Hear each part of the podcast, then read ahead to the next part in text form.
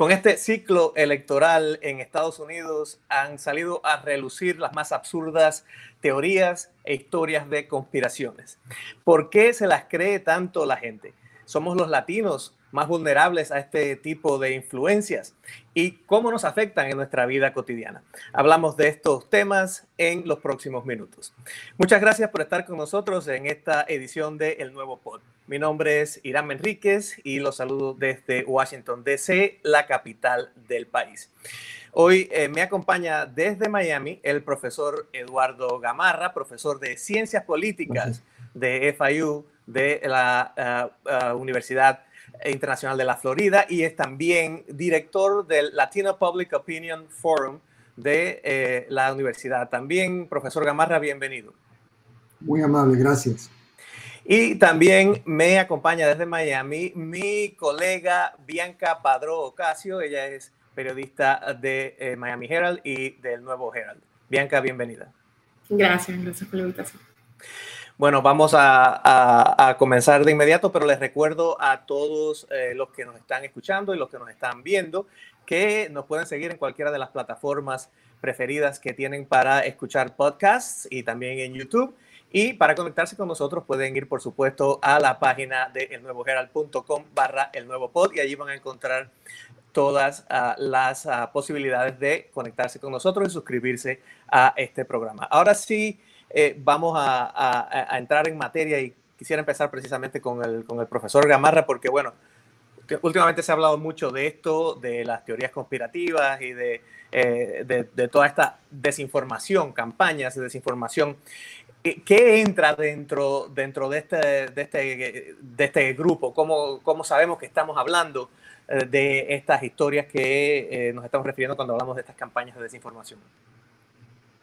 Bueno, mira, Irán, eh, toda campaña, y en particular en los últimos, yo diría 30 años, se ha caracterizado por un alto grado de negatividad. ¿no? Campañas negativas han sido una parte muy importante de las campañas. Eh, y yo diría que, que, de las campañas negativas que funcionan a propósito, ¿no? surge, por supuesto, y sobre todo se acelera mucho con la llegada de los medios sociales, donde hay información que no puede ser verificada, donde hay información que es transmitida vía medios sociales y que es recogida, ¿no? Eh, de alguna manera, no solo por la campaña, pero es recogida por los medios tradicionales. Y ahí es donde yo creo que está básicamente la disyuntiva que tenemos hoy. Si bien han habido campañas negativas antes, el fact-checking era más fácil.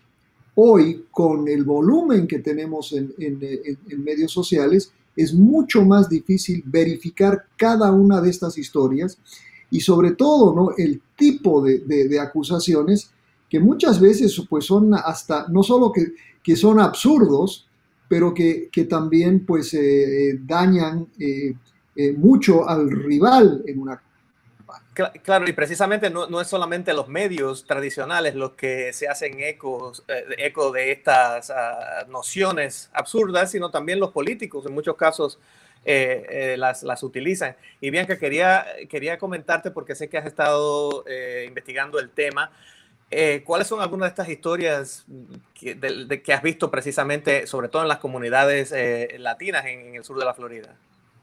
Sí, no, gracias. Eh, yo creo que una de, las primeras, de los primeros incidentes que hubo eh, en los pasados meses fue un segmento de 16 minutos que salió en Radio Caracol, que es una estación de radio aquí en el sur de la Florida, y pues causó mucho, mucha indignación porque eh, fue un, un segmento básicamente de una persona que nadie conocía, que no era un locutor, que no era ni siquiera un, invitado especial, eh, era simplemente una persona hablando de que el candidato Joe Biden era parte de un cabal de judíos, que es parte de una conspiración, em, una, teoría conspirativa que, tienen muchas personas que son parte de este grupo de, QAnon, como se les conoce, y pues en realidad fue un anuncio que salió completo en, en, la estación de radio Caracol. Y muchas personas lo escucharon, fue en medio de la tarde un sábado, eh, incluso una senadora del estado de la Florida, Netadeo, y ella pues rápidamente fue a Twitter porque ella en realidad eh, sale mucho en esta estación y dijo, o sea, ¿qué es esto? Mi familia lo escuchó, muchas personas judías en el sur de la Florida, que también son latinos, lo escucharon, se sintieron ofendidos. Eh, y en realidad esto fue como uno de los primeros ejemplos recientes que em, comenzó a, pues, comenzó esta conversación de qué es lo que está saliendo en los medios en español y cómo, eh, cómo podemos fiscalizar las estaciones de radio, los medios de comunicación en torno a la información que está saliendo. Eh, y yo creo que este ejemplo eh, también sirvió como punto de partida para eh, lo que vimos hoy, una, salió una carta de la, eh, congresista demócrata Debbie Carcel Powell del sur de la Florida, básicamente pidiéndole al Congreso una investigación oficial relacionada a de dónde salen estos programas, quién los está pagando, eh, y cómo están afectando también las elecciones presidenciales, que como sabemos, eh, pues sí han salido muchos reportes sobre cómo las elecciones del 2016 fueron afectadas por estas campañas de desinformación, pero que ahora eh, lo estamos viendo, y como dice el profesor Camarra también, que es algo que ha pasado mucho durante los pasados años, pero que ahora tiene como un enfoque un poco más en torno a la comunidad latina. Así es, y, profesor, el fenómeno de, QAnon, para los que no estén eh, eh, familiarizados con, este fenómeno, es eh, básicamente no está relacionado con los medios tradicionales, sino precisamente un fenómeno de Internet, son grupos de, foros donde hay personas que se dedican a publicar información, esa información luego se amplifica a través de las redes sociales y termina realmente afectando a eh, la manera en que las personas conciben la realidad de alguna manera que los, que los rodea. ¿Cómo eh, en las encuestas que está haciendo, eh, y tengo entendido que están por, si no terminaron una encuesta hoy, la están por terminar, cómo se está viendo este fenómeno en las encuestas que ustedes están haciendo en el sur de la Florida? Bueno, lamentablemente no estamos midiendo este fenómeno per se, pero estamos viendo obviamente cómo se está moviendo en gran medida la intención de voto. Y, lo, lo, que sí estamos observando es que eh, este tipo de mensajes, las campañas negativas en general, sí tienen un impacto. Por eso es que son tan, tan populares. Eh, es más, yo tengo una, una, estudiante de doctorado que está haciendo precisamente su tesis doctoral sobre este fenómeno de, de las campañas negativas y la efectividad que tiene. ¿No? Todos decimos, no queremos ser negativos, la negatividad es, es, negativa, ¿no? Pero todos la usan. Este nuevo fenómeno, que en realidad cuando, cuando, cuando lo vemos a, a la distancia, eh, acá vemos el fenómeno de, de talk radio. Talk radio en Miami sobre todo es un fenómeno bastante antiguo. Hemos tenido talk radio político sobre todo, donde se decían y se han dicho muchísimas cosas, pero acá yo creo que es importante retomar algo que quizás es un poco más abstracto. Mire, eh, nosotros somos los hispanos, eh, en Miami somos la mayoría, ¿no? Y sobre todo los cubanoamericanos son la mayoría. Pero seguimos pensando que podemos actuar como minorías y por lo tanto muchas de las cosas que se dicen en radio eh, las decimos con una enorme irresponsabilidad.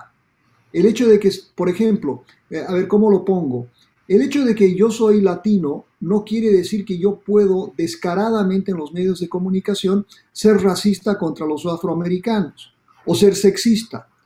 Pero de alguna manera eso es lo que está sucediendo en nuestra comunidad. Tenemos periodistas, entre comillas, que piensan porque son cubanos o son venezolanos o son bolivianos como yo, que pueden darse, porque son parte de una minoría, pueden darse el lujo de discriminar contra otros grupos. Y esto precisamente viene desde, desde, una, desde un lugar mucho más grande, porque QAnon no es un invento cubano, no es un invento puertorriqueño, es un invento básicamente de la derecha extrema blanca y supremacista en este país.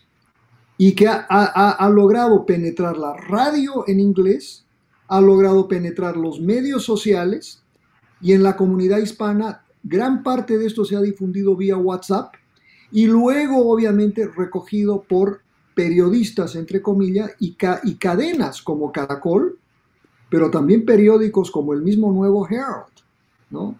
Que han reproducido otros mensajes y entonces, eh, y al final, ¿qué es lo que sucede? No es que, yo, yo no sé si, esa, si esos periodistas y esos, y esos eh, eh, comentaristas se atreverían a reproducir este mensaje si no tuvieran el endoso del mismo presidente del país. Pero sí creo que, ¿no? Sí, de eso, de eso le quería comentar precisamente eh, porque, bueno, ¿cómo podemos establecer el... Eh, toda la vida ha habido, ha habido campañas eh, de negatividad. Ahora estamos hablando de otra cosa. No es, no es que estés hablando mal de tu oponente, señalando cosas negativas de tu oponente, sino que estás inventando cosas de tu oponente. Antes de continuar, quería aclarar el tema de, del nuevo Gerard. Me imagino que se está refiriendo al, al suplemento libre. Que, sí, que es, es, es, algo que no. Eh, que, es, que es una investigación que está en curso eh, sobre este suplemento pagado, que es una manera de hacer publicidad, que eh, publicaba publicó columnas de opinión con puntos de vista extremistas, que obviamente el, el Herald ha dicho que no tiene nada que ver con la política editorial, eh, simplemente era un espacio de publicidad pagada. Eh, y esto es, eh, es algo que también ha habido errores en ese proceso de revisión y, de, y, se están investigando, obviamente, para, y se han tomado medidas, entre ellas el Herald um, terminó su relación con, con, esa publicación. Ahora, el solo hecho de que estas publicaciones con ese tipo de comentarios existan y como ustedes dicen sean tolerados, eh, a, nivel social es, es, la parte que yo creo que es un poco sui generis en este proceso eh, en estos últimos años que no existía que no existía antes. Es hay algo en la comunidad latina que nos haga un poco más vulnerables que otras que otros grupos sociales en este sentido. Eh, me lo preguntas a mí no sí sí sí. Sí. Mira yo, sí creo que, hay una susceptibilidad particular. Mira, fíjate sobre todo ¿no? que, eh, la comunidad cubana es muy susceptible al, mensaje que tiene que ver con los años de dictadura que viene sufriendo Cuba. ¿no? Y eso es un mensaje que, pues obviamente genera muchísima susceptibilidad. Eh, lo mismo con la comunidad venezolana, ¿no? Es una comunidad que no solo pues hay un, hay un éxodo masivo y hay una crisis humanitaria enorme, también extraordinariamente susceptible a ese mensaje, al mensaje de que Biden es un socialista, por ejemplo. Todos sabemos que Biden no es ningún socialista, sin embargo es un mensaje que ha calado profundo en esta comunidad, ¿no? Por una parte. Y por otra, creo que, y, esto lo, digo, eh, eh, sé que muchos, muchos me han, me han criticado por decirlo, pero mira, venimos nosotros de una cultura política acostumbrada a las teorías de conspiración. Eh, mira, yo soy boliviano y en Bolivia decíamos que Bolivia era un país donde toda intriga era cierta, ¿no? Porque teníamos más golpes de Estado que, que, ningún otro país de América Latina, ¿no? Entonces, venimos de culturas políticas donde la conspiración es, ¿no? Es la comidilla del día. Entonces, al llegar acá, una buena parte de, nuestra cultura es susceptible a ese mensaje. Y en, ese sentido es susceptible a explicaciones muy, muy fáciles. ¿no? Es muy fácil explicar que el problema de los demócratas es que son comunistas y que hay una gran conspiración judía, ¿no? judía eh, con nombre y apellido inclusive, ¿no? Eh, eh, lo, lo, tienen al pobre Soros metido en absolutamente todo. Es muy fácil explicar eso y la gente lo cree. El problema del otro lado es que más o menos que todo es una, una, explicación mucho más académica, mucho más pausada, mucho más gris, y ese mensaje es muy difícil de vender. Y en ese sentido es donde yo creo que caemos los hispanos. Nos gusta el mensaje simple, el mensaje claro, y, en este contexto sobre todo. Bianca, y hablábamos en tu, eh, eh, anteriormente también de cómo precisamente también la política en América Latina, en algunos países como Colombia y Brasil, se ha visto influenciada por estas tendencias y cómo ahora hay incluso temor de que esto esté influenciando también a las comunidades en Estados Unidos. Sí, precisamente. Eh, yo creo que también, y como decía el, el, profesor Gamarra, hay una desconfianza de los medios de comunicación en muchos países de Latinoamérica. Yo soy puertorriqueña, por ejemplo, y yo sé que en, en la isla mucha gente desconfía de los medios de comunicación principales. Entonces, pues, yo creo que también hay una tendencia de, de confiar más en información que recibes de un familiar, que recibes por WhatsApp, que te envía un amigo porque simplemente es un mensaje que, que es que sientes que viene de una persona de confianza. Eh, y entonces, pues como decía también Irán antes cuando conversábamos, eh, los, mensajes de, de, QAnon, por ejemplo, es algo que, que, está cogiendo mucho auge en países como Brasil, que tienen un, movimientos de extrema derecha eh, que están creciendo, también por, por causa del, del presidente Jair Bolsonaro. Eh, por ejemplo. Entonces son discursos que tal vez en muchos países pues no tienen mucho sentido porque vienen de un contexto de las políticas raciales en, en los Estados Unidos, pero por alguna razón pues, eh, eh, pues hay, mucha gente que lo repite. Y, y, pues eso también tenemos que ver cómo las comunidades de Latinoamérica han tenido una, una, influencia también en las personas que viven en Miami, por ejemplo, en el sur de la Florida. Y, y en realidad, es, como decía el profesor, es bien difícil fiscalizar toda esta información, encontrar de dónde viene, eh, qué, o sea, cuáles son las verdades, cuáles son las mentiras, porque es un flujo tan constante y en total descontrol que, que en realidad es bien difícil identificar quién lo está eh, quién está proveyendo los fondos para que se dé ese programa eh, por ejemplo, en Radio Caracol, eh, quién está eh, detrás de, por ejemplo, el, el segmento de, de, Libre que salió en el Nuevo Herald. entonces, pues, yo creo que también es parte de la, de la responsabilidad de los periodistas, de los medios de comunicación, pues, discernir qué es lo que está cogiendo auge, cuáles son las teorías de conspiración que están saliendo por WhatsApp y, y, de alguna manera, pues sí, traer la verdad. Eh, pero yo sí creo que viene de una desconfianza que, que muchos latinos traemos de nuestro país.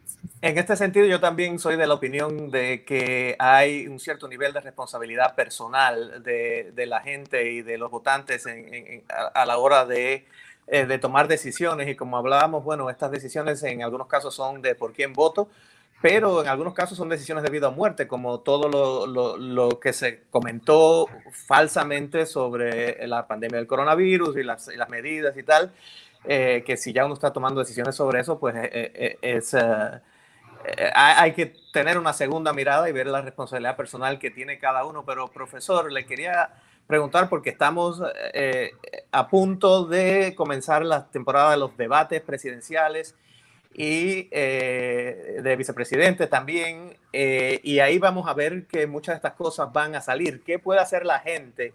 ¿Qué le aconseja a las personas que están viendo esos debates eh, que, que, que tenga en cuenta al, al, mirar todo esto que va a estar pasando delante de nuestros ojos en estos debates? Sí. Es muy buena la pregunta, pero quiero tomar la libertad de, referirme un poquito a, cosas que, ambos dijeron hace un, momento. Mira, yo creo que estamos en un momento tan importante que creo que no solo es la responsabilidad individual del votante, pero este es un momento, y, y yo se los digo a ustedes porque son periodistas, yo creo que es un momento extraordinariamente importante donde el periodista tiene que to tomar la responsabilidad. O sea, ¿qué es lo que reporta? ¿Cuánto fact-checking hace?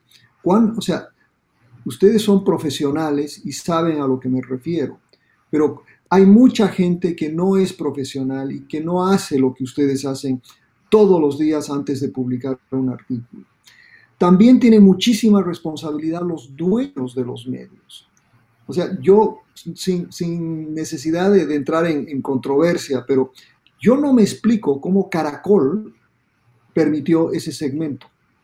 Tampoco me explico cómo el nuevo Herald permitió durante tantísimo tiempo la publicación de ese segmento. O sea, básicamente es cosa de, de, simplemente leer lo que, lo, que, lo, que, lo que aparece en sus propios medios. Entonces, hay una responsabilidad muy importante de periodistas, de editores, de dueños de los medios. Y creo que ese debate se tiene que generar ahora. Y finalmente yo como académico creo que también nosotros tenemos una responsabilidad enorme, porque yo veo muchas veces en programas ahora mismo estoy cumpliendo ese rol, pero veo muchas veces, entre comillas, expertos entrevistados en los medios, básicamente para apoyar posiciones extremas. ¿no? Entonces, acá tenemos cuatro niveles de responsabilidad que no se están cumpliendo. Entonces, cuando uno le dice al votante, mire, el votante filtra información, si se lo dice el profesor de FIU, debe ser verdad porque es el profesor de FIU. Peor si es el presidente que solo, se lo dice o un gran, un gran vocero en, un, periódico. Entonces, frente al, debate, ¿no? El, lo que debemos pedirle es a esos individuos que nos preparen, pues obviamente, que tengamos la información que sea fidedigna y correcta para que el votante tenga esa información y que el votante vea con ojos críticos, por supuesto, y que si algo parece muy fácil, si algo parece muy, muy bueno, ¿no? Cuestiónenlo, cuestionenlo, porque nada fácil generalmente es cierto.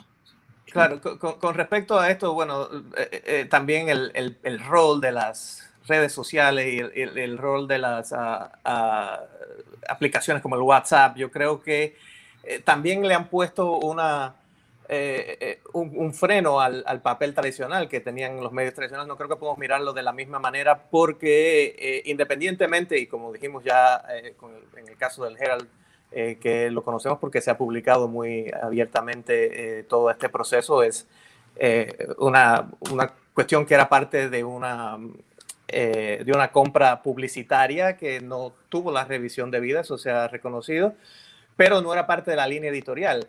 Ahora, yo, yo pienso también que hay muchas veces que eh, se está eh, confundiendo dentro de la línea editorial lo que es opinión y lo que es noticia. Esto es una, algo que yo creo que antes la gente tenía un poco más presente y ahora estas líneas como se han borrado un poco, pero independientemente, aunque eso no existiera en los medios, aunque hubiera una, una fuerte manera de controlar eso en los medios tradicionales, cualquiera ahora eh, con la, presencia de las redes sociales puede eh, publicar, es un, cualquiera es un editor, digamos, es algo que, que yo digo, así que bueno. Periodista.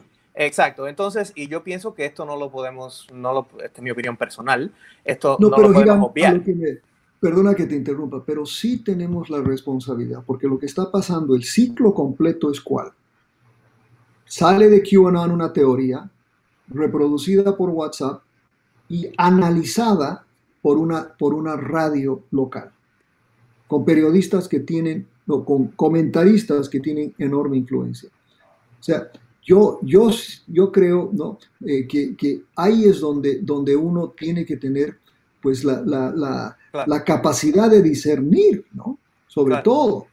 En este caso, cuando se trata de, eh, de eh, opiniones y, y, teorías no confirmadas que se presentan como parte del discurso editorial de un medio, eh, lo entiendo. De la misma manera, cuando los políticos se hacen parte de esa caja de, resonancia. Y en este caso, bueno, quería también comentar que eh, el, nuevo Herald y el Herald tienen una nueva herramienta eh, para, se llama el decodificador de anuncios políticos, que es precisamente para ayudar a, las, a, la gente a, tomar decisiones eh, sobre las cosas que está viendo en anuncios políticos y también para que puedan reportar si hay alguna cosa que están viendo que realmente es, algo que les preocupa. Van a encontrar más información sobre esto precisamente en eh, el nuevogeral.com barra decodificador. Y también hay un número de teléfono al cual pueden llamar y también a través de texto tener estas comunicaciones que es el 305-735-1915 305-735-1915. Eh, y bueno, este tipo de herramientas ayudan eh, eh, por, por, lo general, así que me parece que es, también un poco de las contribuciones que, que pueden hacer las personas que trabajan en los medios tradicionales, digamos, para tratar de, solventar estas situaciones. Perfecto. Bueno, me parece maravilloso. Sí. Bianca, antes de terminar, quería que me comentaras un poco sobre lo que estás viendo en la comunidad con respecto a no solamente si estoy escuchando esto y sobre todo, sino también a, cómo la gente está reaccionando precisamente a, este tipo de cosas. Sí, no, yo creo que hay muchas personas que pues han escuchado estos mensajes, que han leído eh, los, eh, pues, los segmentos publicitarios, así como lo que se publicó en Nuevo Herald.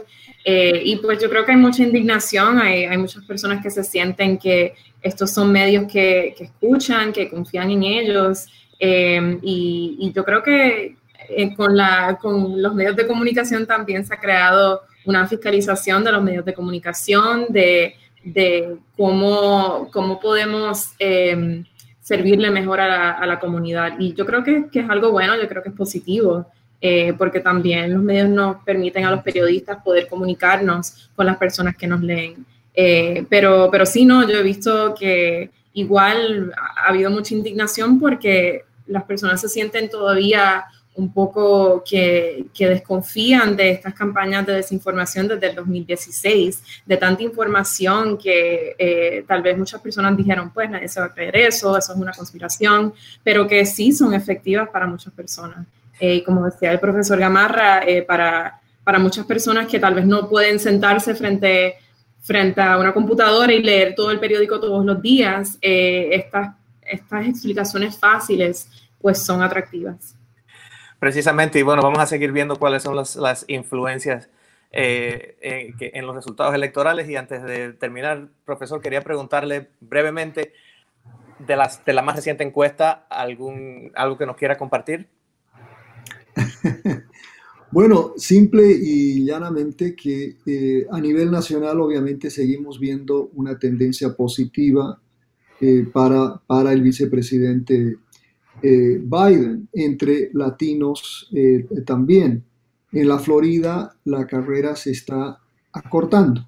Eh, y, precisamente, pues si bien no hemos podido medir los mensajes como tal, vemos, por ejemplo, que entre otros latinos, no cubanos, hemos visto un achicamiento, digamos, de la ventaja que Biden ha tenido históricamente entre varios grupos la, pero quizás lo único notorio de lo que, de lo que estamos eh, eh, eh, viendo es que se piensa, por ejemplo, que los venezolanos son absolutamente, todos son republicanos. Y lo que hemos visto es que no es tan cierto, que los, los, los venezolanos están, que hay una buena proporción mayoritaria de venezolanos que se inclinan al Partido Demócrata. Y eso para nosotros ha sido una sorpresa. Muchísimas gracias, profesor, por estas, ah, por estas tendencias. Profesor Eduardo Gamarra, eh, profesor de Ciencias Políticas de FIU y también director del Latino Public Opinion Forum. Y a mi colega Bianca Padro Casio de El Nuevo Herald y del Miami Herald. Gracias por haber estado con nosotros. Gracias. A ustedes, muchísimas gracias. Y a ustedes, muchas gracias por habernos escuchado y nos vemos en nuestra próxima edición.